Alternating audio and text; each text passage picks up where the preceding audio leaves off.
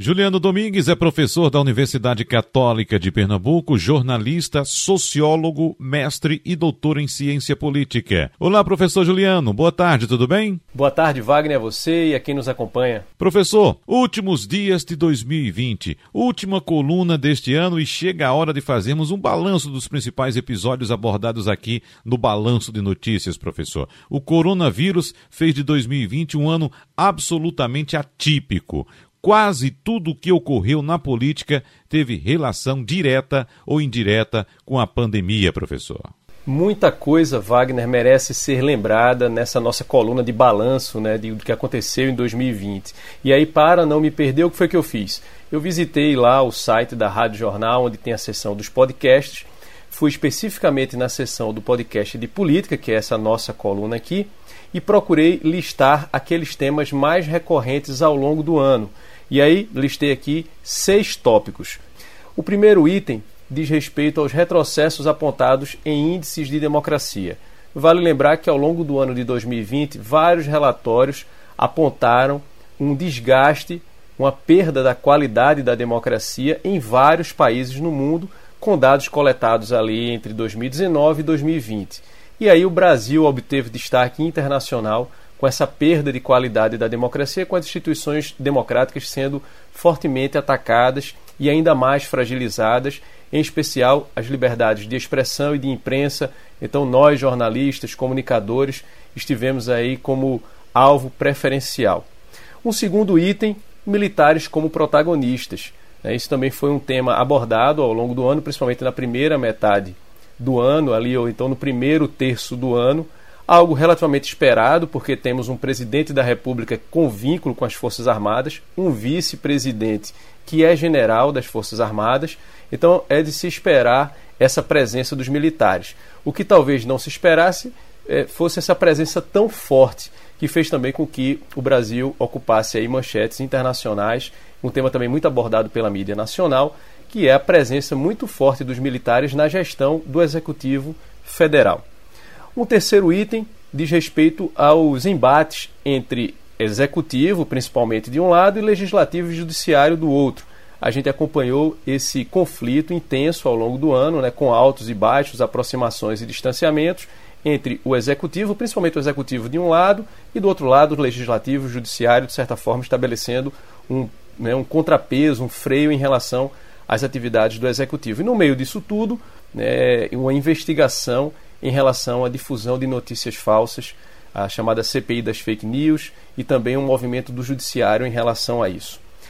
Um quarto item diz respeito mais especificamente ao coronavírus. Então, aquilo que a gente observava um tanto distante, né, estava lá na China, no início do ano, aqui no Brasil, a gente acompanhando né, na transição de 2019 para 2020 notícias sobre a China, sobre a Itália, aos poucos então vai se aproximando do Brasil e, sobretudo, a partir de março, né, desde março para cá, a gente observa o coronavírus como grande protagonista de 2020 a influenciar várias dimensões da nossa vida e aí, como não podia ser diferente, também da vida política. Então a gente observa um conflito muito intenso entre presidente da República e ministro da Saúde, no caso o Henrique Mandetta, e, na sequência, entre o presidente e governadores no que diz respeito à gestão ou ao controle da pandemia. Né?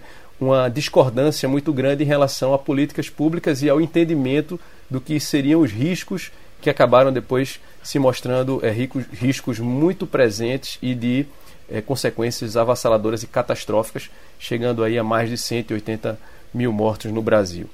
E aí um outro item que a gente destaca, também que teve destaque ao longo do ano, é a questão da avaliação do presidente da República. Né? Diversas pesquisas de opinião mostraram aí um, um, um, certo grau de estabilidade em relação à avaliação positiva, embora muito baixa, né?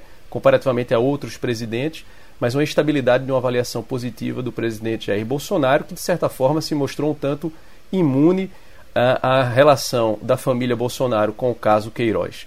E também é, com relação à forma como o governo Jair Bolsonaro tem tratado o coronavírus.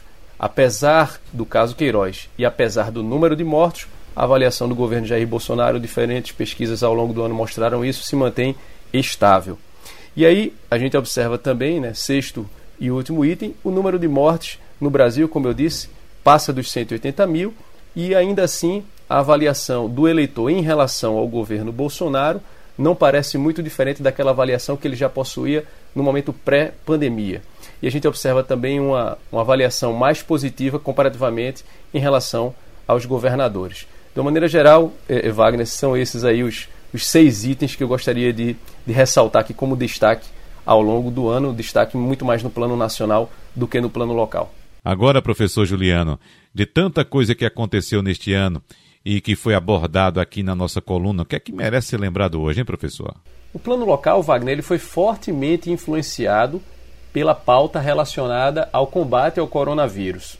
O que é que rompe com isso? O calendário eleitoral e a ocorrência daquele que foi o principal episódio do ponto de vista político em 2020, que foram as eleições municipais, né? falando do ponto de vista local.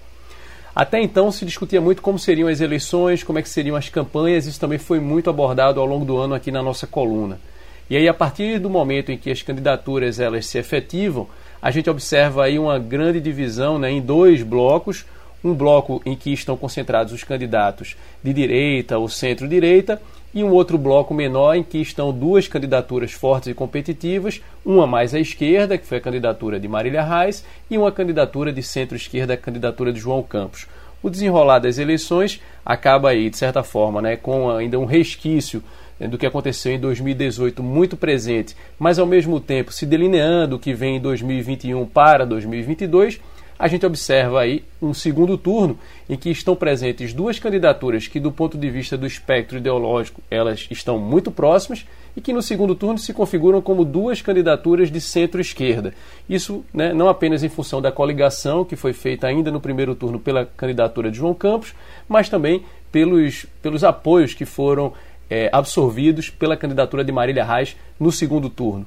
Esses apoios, essas coligações e o discurso adotado por cada um dos candidatos já indica para a gente o que deve acontecer em 2022. Então, o desenho da disputa em 2022, quando teremos eleições para governo do Estado e para presidente da República, de certa forma já se colocou presente nas eleições agora de 2020. Esse é um ponto importante do ponto de vista local.